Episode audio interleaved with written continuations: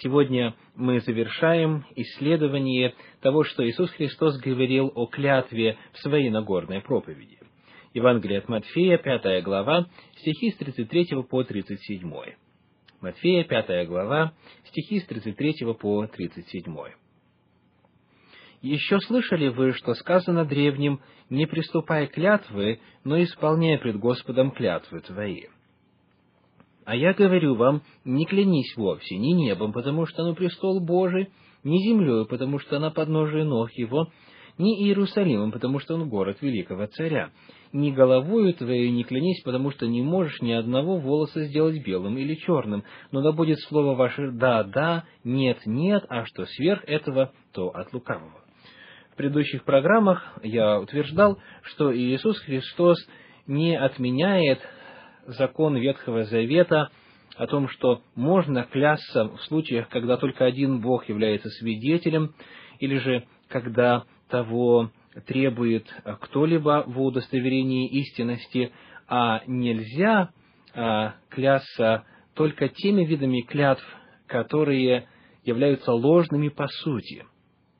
И мы обращали внимание на то, что такой формулировки, которая приведена в 33 стихе, а именно «не приступая клятвы, но исполняя пред Господом клятвы свои», в Ветхом Завете нигде нет. То есть Христос не противопоставляет себя Ветхому Завету, а противопоставляет интерпретации или устной традиции, которая бытовала среди законоучителей его времени. Они полагали, что если в клятве упоминалось имя Господа или упоминался Господь, то тогда клятвы обязаны или были обязательны к исполнению. Человек обязан был исполнять эти клятвы. Если же этого не было, то тогда считалось, что он может и не исполнять клятву. И Иисус Христос фактически говорит, нет, даже если в вашей клятве не упомянуто было имя Божие, а, а вы, например, клялись небом, то небо ведь престол Божий, то есть Бог там присутствует, значит, в этой клятве уже есть Бог, поэтому ее нужно исполнять не землею, но земля подножия его ног, как говорит Ветхий Завет.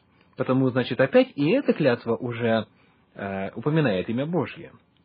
Не Иерусалимом, потому что он город великого царя. Он город Господа.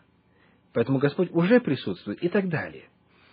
Таким образом, весь вопрос сводится не к тому, использовать ли клятвы или нет, а к тому, использовать ли ложные клятвы говорить ли клятву с целью ввести в заблуждение. И Христос говорит ни в коем случае.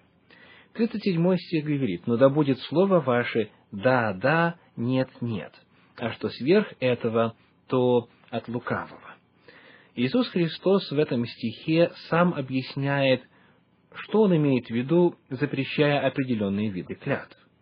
Он говорит, да будет слово ваше «да, да, нет, нет» а что сверх этого, то от лукавого. Что означает фраза «от лукавого»? Обратимся к восьмой главе Евангелия от Иоанна, 44 стиху. Евангелие от Иоанна, восьмая глава, стих 44, говорит следующее. «Ваш отец – дьявол, и вы хотите исполнять похоти отца вашего. Он был человека-убийца от начала и не устоял в истине, ибо нет в нем истины когда говорит он ложь, говорит свое, ибо он лжец и отец лжи. Итак, фраза, что сверх того то от лукавого, означает, нельзя говорить ложь, потому что лукавый – отец лжи. Христос поясняет, что Он запрещает вот именно эти клятвы, потому что они ложные, а ложь говорить нельзя. Правду говорить можно. И клятву подтверждать правду можно, но ложно клясться нельзя, как как раз-таки запрещал Ветхий Завет. Более того, сам пример Иисуса Христа подтверждает именно такое понимание Его слов. В Евангелии от Матфея, 26 главе, в стихах 62 по 64 говорится следующее. Матфея, 26 глава, стихи 62 по 64. «И встав, первосвященник сказал ему, «Что же ничего не отвечаешь? Что они против тебя свидетельствуют?» Иисус молчал. И первосвященник сказал ему, «Заклинаю тебя Богом живым, скажи нам, ты ли Христос, Сын Божий?» И Иисус говорит ему, «Ты сказал». Даже сказываю вам, отныне узрите Сына Человеческого, сидящего одесную силы и грядущего на облаках небесных. Это ситуация, когда Иисус присутствует на суде, в Синедрионе, в Верховном судилище. И он молчит до тех пор, пока его под клятвою не спрашивают. И когда из уст первосвященника звучат слова о клятве, заклиная тебя Богом живым, скажи нам, Иисус Христос не отказывается отвечать. Он говорит, ты сказал. И эта фраза означает «это я». Когда мы сравниваем то, что говорит Матфей, с тем, что говорит Марк в 14 главе своего Евангелия, в стихах 60 по 62, мы обнаруживаем следующее. Марка 14 глава, стихи 60 по 62. Тогда первосвященник стал посреди и спросил Иисуса, «Что ты ничего не отвечаешь? Что они против тебя свидетельствуют?» Но он молчал и не отвечал ничего. Опять первосвященник спросил его и сказал ему, «Ты ли Христос, Сын Благословенного?» Иисус сказал, «Я». То есть фраза «ты сказал» означает на самом деле «я». То есть в действительности то, что ты сказал, соответствует истине. Это я. И Иисус Христос говорит это под клятвою. Это означает, что э, современный верующий в суде э, или тогда, когда требуют представители власти поклясться, в ответ на слова «поклянись, что это правда», может, подобно примеру Иисуса Христа, под клятвою говорить и под клятвою отвечать. Посмотрим теперь на пример апостола Павла. В первом послании Фессалоникийцам в пятой главе, в 27 стихе апостол Павел тоже говорит о клятве, причем здесь он является ее инициатором. 1 Фессалоникийцам, пятая глава, стих 27. «Заклинаю вас Господом прочитать сие послание всем святым братьям». Заклинаю. Что это означает? В каком смысле апостол Павел использует это слово? Нужно сказать, что не везде, где в синодальном переводе в трудах апостола Павла встречается слово «заклинаю», оно является переводом одного и того же древнегреческого слова. В иных местах используются другие слова. Но вот здесь, в оригинале, используется греческий глагол «эноркизо». «Эноркизо» – «заклинаю». И это точно то же самое слово, которое Иисус Христос использовал в своей Нагорной проповеди. В Евангелии от Матфея в пятой главе, в 33 стихе, это слово используется Христом в виде существительного. Итак, Матфея 5 глава, 33 стих. Еще слышали вы, что сказано древним, не приступай к клятвы, но исполняй пред Господом клятвы твои. Слово клятвы по-древнегречески оркос. Оркос – это клятва, а эноркизо – это глагол «заклинать» или «говорить клятву». Апостол Павел говорил и использовал это слово «клятва» то же самое, которое использует Иисус Христос. То есть, иными словами, мы видим еще и лингвистическое доказательство и подтверждение того, что клятва как таковая не запрещена, если эта клятва в соответствии с волей Божьей и если эта клятва правдивая. Интересно также посмотреть на послание к евреям, шестую главу.